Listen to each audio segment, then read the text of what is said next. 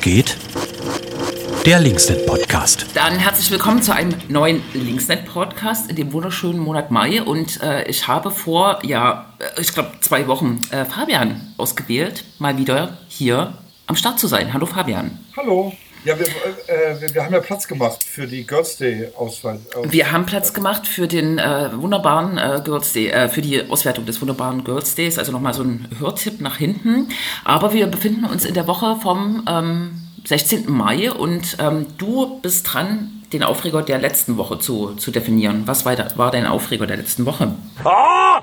Fuck! Ja, ich hatte eine sehr gechillte Woche. Ich war letzte Woche ähm, sehr ruhig. Und äh, als wir uns jetzt gerade vorbesprochen haben, schien mir, dass es bei dir ähnlich ist, dass, ähm, dass wir irgendwie gerade gesettet sind, so ein bisschen. ich war letzte Woche im Theater äh, in Berlin. Das war aber eher schön. Es war ist ja kein Aufreger der Woche. Mhm. Ähm, ansonsten war so Parteitag in Sachsen, aber der war jetzt auch nicht, äh, nicht sonderlich dramatisch. Das Wahlergebnis in NRW ist frustrierend, aber leider erwartbar gewesen. Ähm, ich weiß nicht, irgendwie ähm, hat mich nichts aufgeregt. Ist es bei dir anders, Jule? Naja, also keine Ahnung. Ich habe ja immer so Wochen mit so viel Sitzungen, viel Demo und so. Ähm, letzte Woche war eher so eine äh, äh Woche der Vorbereitung. Ähm, wir haben zum Beispiel als Stadtratsfraktion jetzt einen Antrag ins Verfahren gegeben zu Drug-Checking. Das hat sehr viel Spaß gemacht, äh, den vorzubereiten und jetzt die Diskussion wird, wird noch mehr Spaß machen, aber ist jetzt auch keine Aufreger. Ne? Äh, eine Demo war auch und so weiter, aber eigentlich. Da gab es Personalienfeststellungen, ne? aber ich war nicht bei der Demo.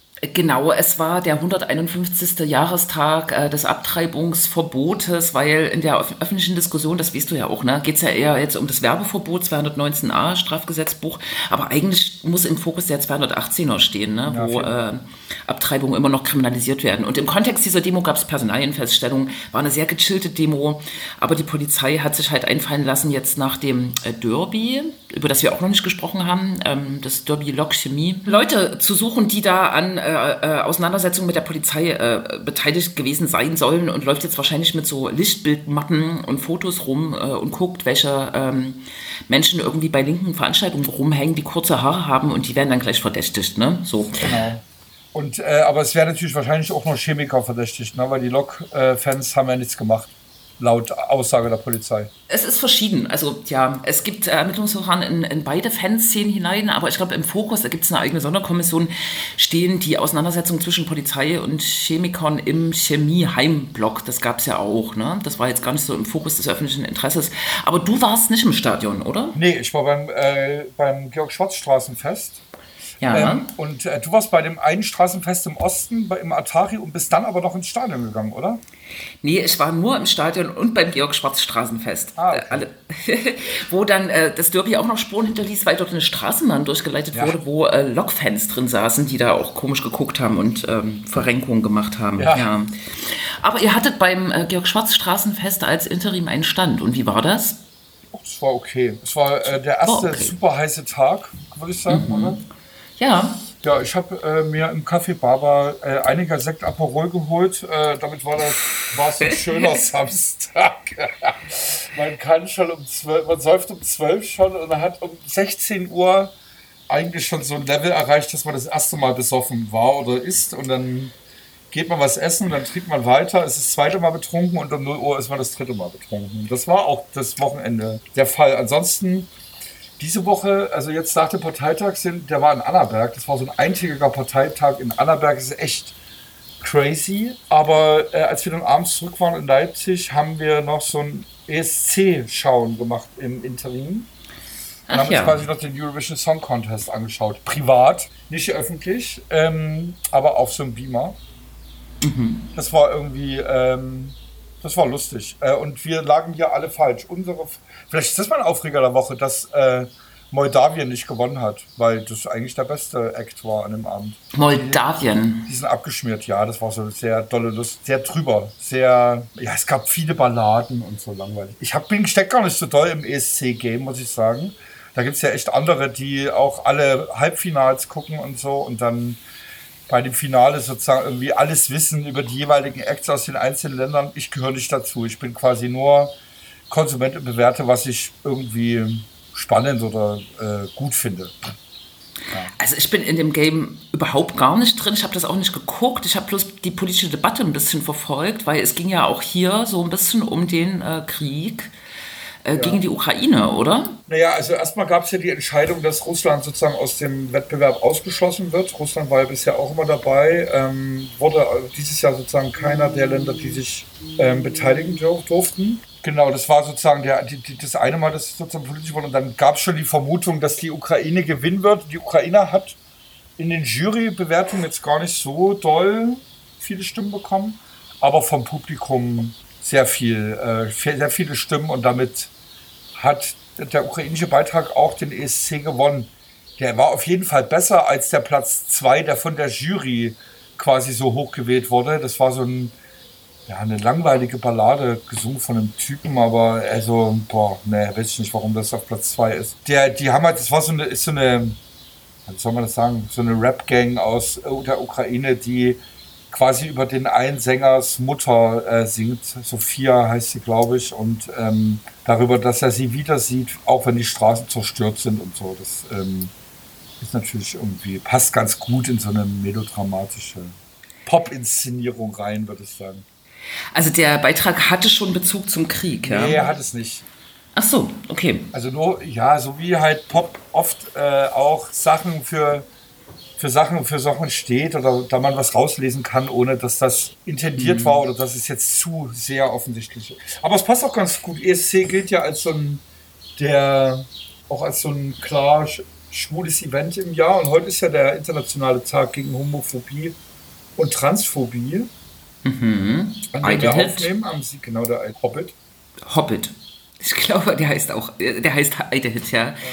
Äh, und ja, genau, was geht? Also, äh, äh, laufen Aktionen. Ich weiß, die Stadt Leipzig wird erstmals, glaube ich, äh, die ähm, Regenbogenfahne heute hissen. Nicht allein am CSD, sondern auch heute. Mhm. Gab, gab wahrscheinlich einen der vielen Stadtratsanträge, die so um Fahnen vor dem Rathaus geht, gehen. Habt ihr Schön. viele im Stadtrat? Äh, ja, das äh, gab es immer mal wieder. Ne? Also die CSD-Fahne, ähm, äh, was hatten wir? Diese Fahne, die Roma-Fahne, ähm, das war es, glaube ich, dann auch schon. Sorry, ich habe übertrieben. Äh, ich habe nur von der Aktion im Wurzen mitbekommen, die äh, wiederum heute gar nicht stattfindet, sondern erst übermorgen. Das ist mhm. jetzt auch so ein Tag gewesen, am 19.05. von 15 bis 18 Uhr.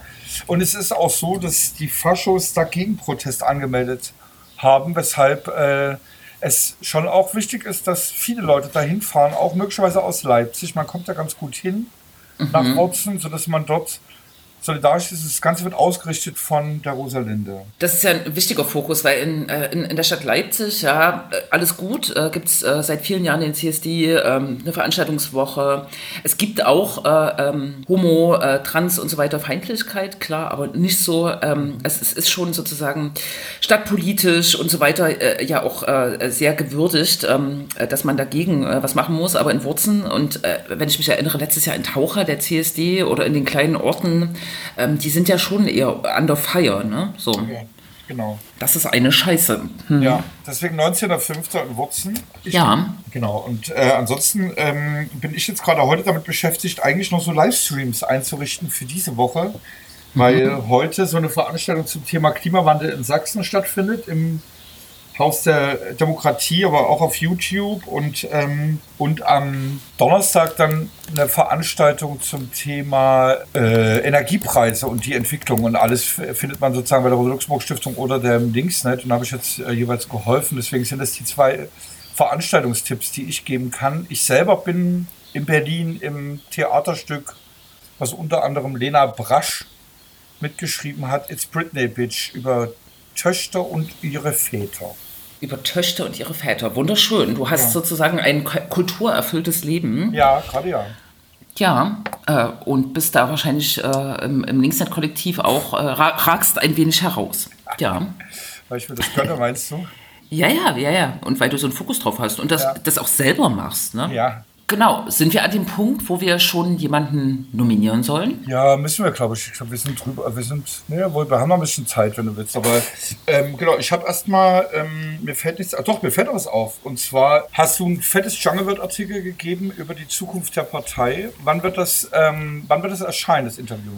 Diese Woche oder nächste Woche? Äh, wahrscheinlich äh, in dieser Woche. Die Jungle Bird erscheint immer donnerstags und hat offenkundig einen Schwerpunkt. Da gibt es ja immer so einen Themenschwerpunkt äh, zur Linkspartei und hat, äh, warum auch immer, äh, mich gefragt, ob ich äh, Ihnen ein Interview dazu gebe. Und ich muss jetzt auch noch sozusagen da drüber gucken und habe natürlich ein bisschen Angst, ähm, dass ich dazu plauzig bin. Aber vielleicht ist es auch die Zeit, ja, das zu sein. Ne? Ich denke, es ist jetzt die Zeit. Es ist die Zeit, genau.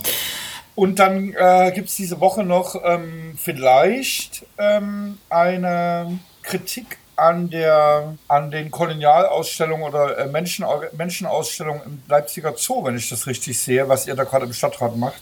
Genau, ähm, äh, es wird quasi eine über zwei Jahre währende Debatte jetzt äh, äh, abgeschlossen morgen im Stadtrat. Also am Mittwoch im Stadtrat äh, gibt es den Antrag des Migrantenbeirates, der sich nicht mit der Aufarbeitung der Kolonialgeschichte des Zoos vor allem beschäftigt. Das haben wir als Linksfraktion tatsächlich vor einem Jahr circa, glaube ich, äh, abgeräumt, da auch mit einem Antrag und einer Beschlusslage und verschiedenen Schritten, die da auch gegangen wurden, sondern morgen wird es darum gehen, in dem Antrag, äh, in dem Antrag geht es darum, dass der Zoo noch so Veranstaltungen macht, den Hakuna Matata Abend, den südamerikanischen äh, oder afrikanischen Abend und jetzt auch neu den Abend Eldorado, wo natürlich äh, so ganz klischeemäßig, weiß ich nicht, Menschen in irgendwelchen äh, Baströckchen ähm, bei Hakuna Matata rumtanzen und sozusagen ein Bild von Afrika äh, auch produzieren oder produzieren müssen, äh, was gut auf Kolonialgeschichte auf, ähm, aufsattelt. Ne?